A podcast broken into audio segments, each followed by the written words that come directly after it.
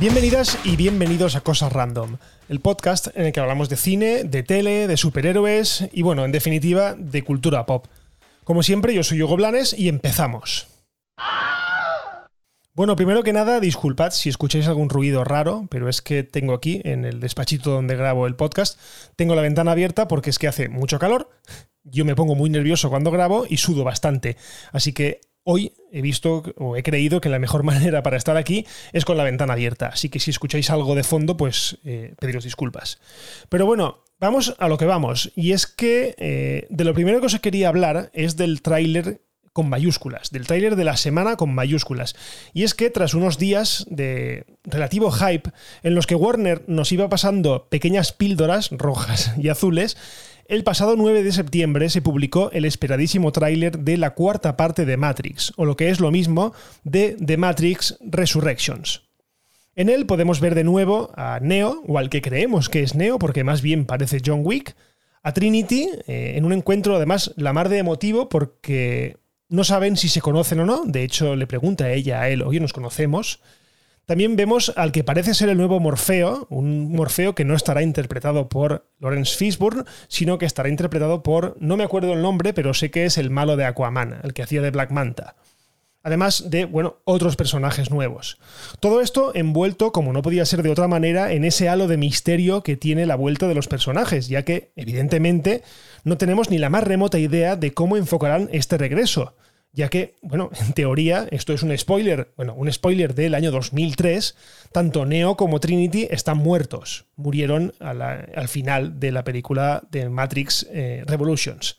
Pero bueno, no os quejéis porque habéis tenido tiempo más que suficiente para verla y para no sorprenderos de este hecho, del hecho de que Neo y Trinity están muertos y en el tráiler están bien vivos.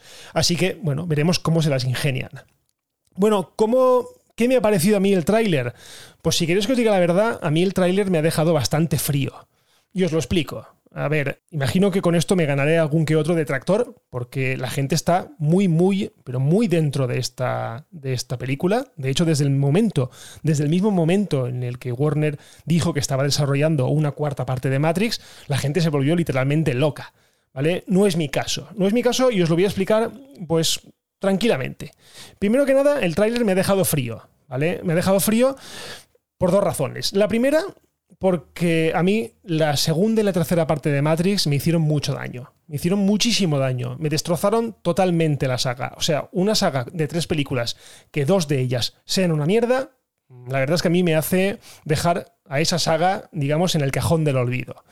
Por otro lado, en el año 1999, eh, la, película, la primera película Matrix supuso una revolución increíble, tanto en lo tecnológico como en lo visual, como en muchísimas cosas. Algo que aquí yo no veo por ningún sitio. De momento, ojo, estoy hablando de un tráiler, pero de momento no lo veo por ningún sitio. De hecho, ya no vi esa innovación ni en la segunda ni en la tercera parte de Matrix, lo vi en la primera. Así que mucho tienen que sorprenderme para creer que esta película va a volver a suponer una revolución en el cine. De hecho, cuando yo hablo de revolución en el cine de Matrix, recuerdo, por ejemplo, aquella mítica escena en la que la cámara da una vuelta de 360 grados alrededor de Neo, mientras él, a cámara súper lenta, va esquivando las balas que le tiran los agentes. Eso sí que era innovación, eso era una puta barbaridad. Lo que he visto en el tráiler es básicamente un batiburrillo de acción frenético, unas escenas que me parecían un poco Origen, la película de Christopher Nolan, y poco más. Pero bueno, ya os digo que esto solo es mi primera impresión y parece que es que me estoy haciendo viejo para estas cosas.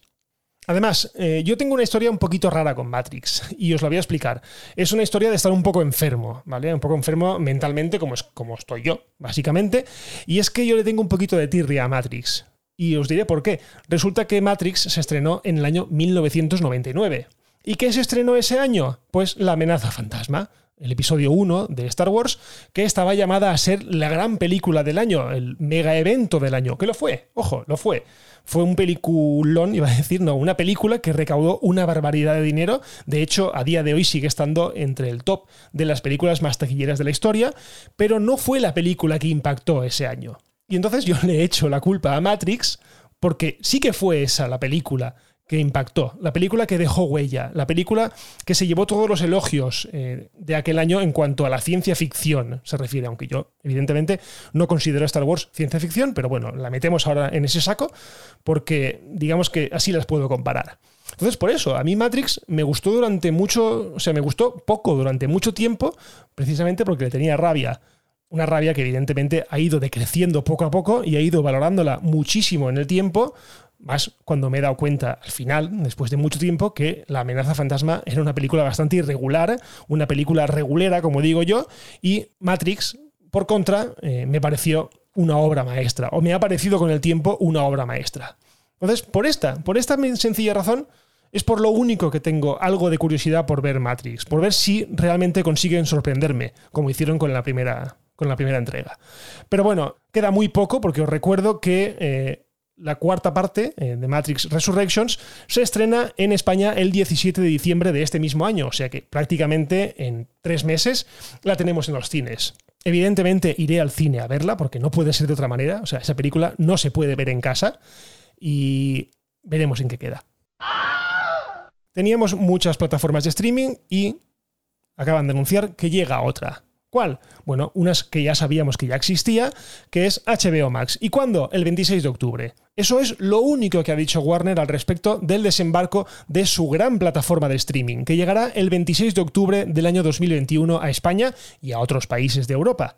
Bueno, de momento, más allá de la fecha, lo que os digo, poco más se sabe, por no decir nada no han informado de precios, no han informado de contenido, sabemos un poco el fondo del catálogo que tiene Warner, sabemos qué es lo que puede caer, pero no sabemos nada, digamos, concreto. Más allá de un tráiler, un pequeño tráiler que en ella pues muestran estrenos actuales, vemos imágenes de Escuadrón Suicida, vemos imágenes de Space Jam, vemos imágenes de Harry Potter, vemos cosas que ya sabemos que iba a tener la plataforma. Evidentemente, tiene todo el catálogo de DC, tiene todo el catálogo de Harry Potter.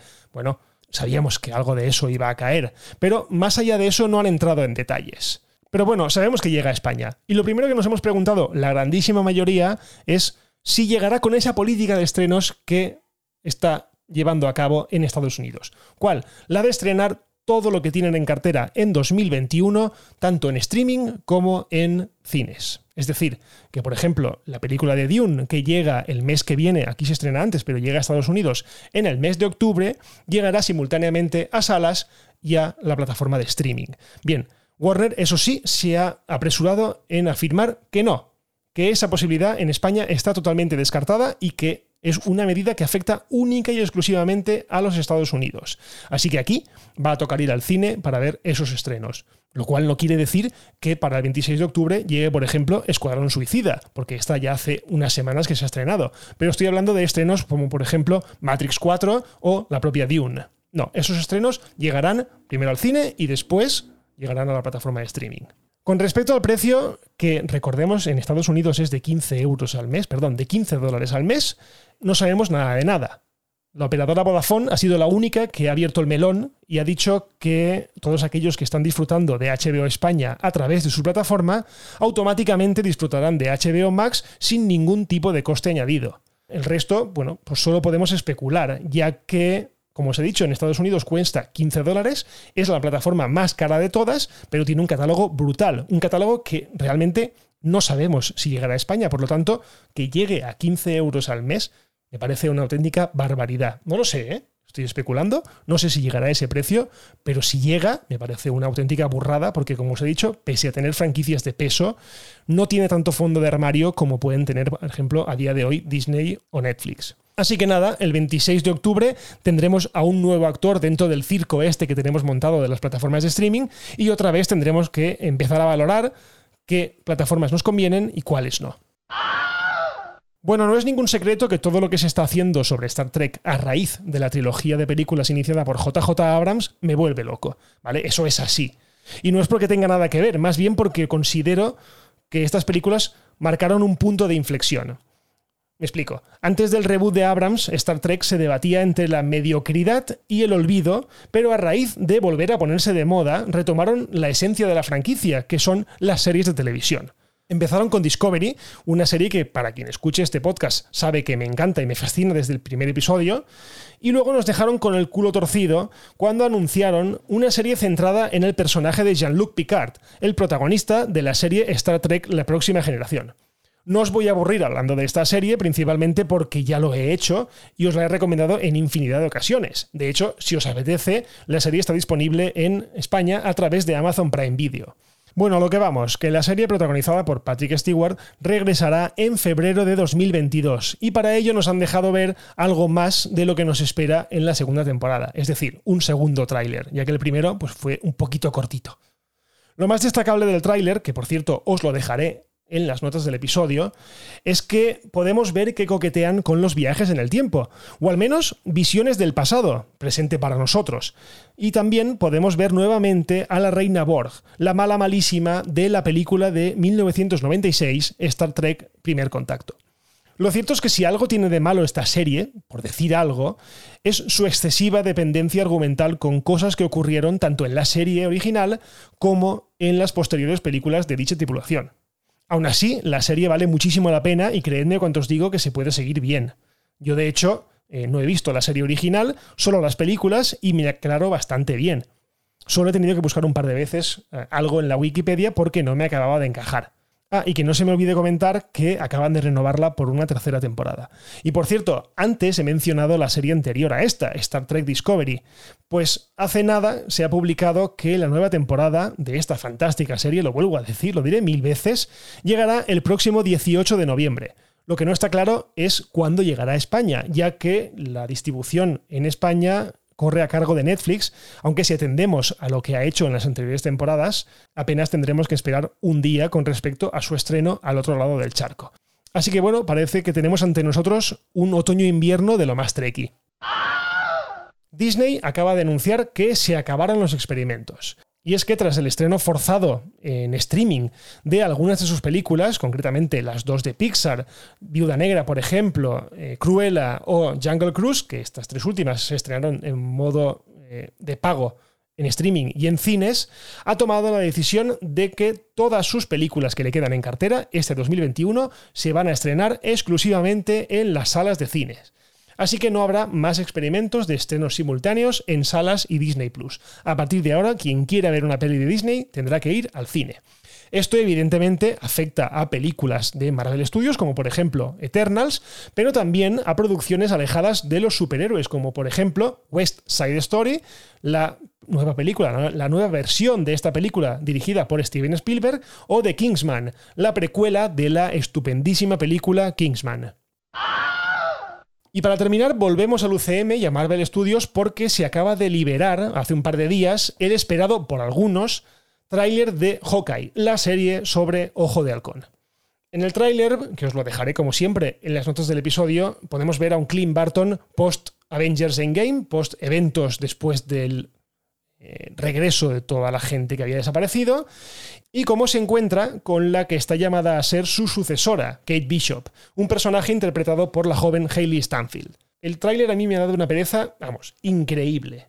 O sea, no es ningún secreto que a mí el personaje de Clint Barton, de Ojo de Halcón, me da igual, me ha dado siempre igual. Es un personaje que a mí particularmente me molesta, no me aporta nada, su relación con Natasha perfectamente se podría haber eliminado y las películas funcionarían más o menos igual. Sí que es cierto que en alguna película le han dado algo de, peso, sobre todo en la segunda de Ultron, la segunda de Vengadores, perdón, la de la era de Ultron, porque sirvió como el cohesionador del grupo cuando estaba un poco pasando por un momento delicado. Pero aún así, sus bromas, su porte, su todo, es que no me, no, no me gusta. Ojo de Halcón no me ha gustado nunca. Espero que esta serie sirva por lo menos para eh, que su sucesora me caiga un poco mejor, porque evidentemente la veré, la serie la veré, como las veo todas, pero ya os digo que no me llama en absoluto la atención. Además, en el tráiler vemos que la serie se desarrollará más o menos en Navidad, algo que a mí me da muchísima pereza, y es precisamente porque la serie llega en diciembre. ¿Vale? Llegará en exclusiva a Disney Plus. Y por tanto, pues la serie está localizada, digamos, en la época navideña. Vamos, me encanta. Bueno, y hasta aquí un nuevo episodio de Cosas Random. Lo de siempre, muchísimas gracias por escuchar y ya sabéis, si os ha gustado, compartid este podcast, recomendadlo, compartidlo en redes sociales, suscribíos, porque así os enteraréis de cuando publico. Si os queréis poner en contacto conmigo, como siempre, estoy en Twitter en arroba goblanes y en arroba las cosas random. Y por lo demás, lo dejamos aquí y nos escuchamos en el próximo episodio de Cosas Random. Un abrazo y adiós.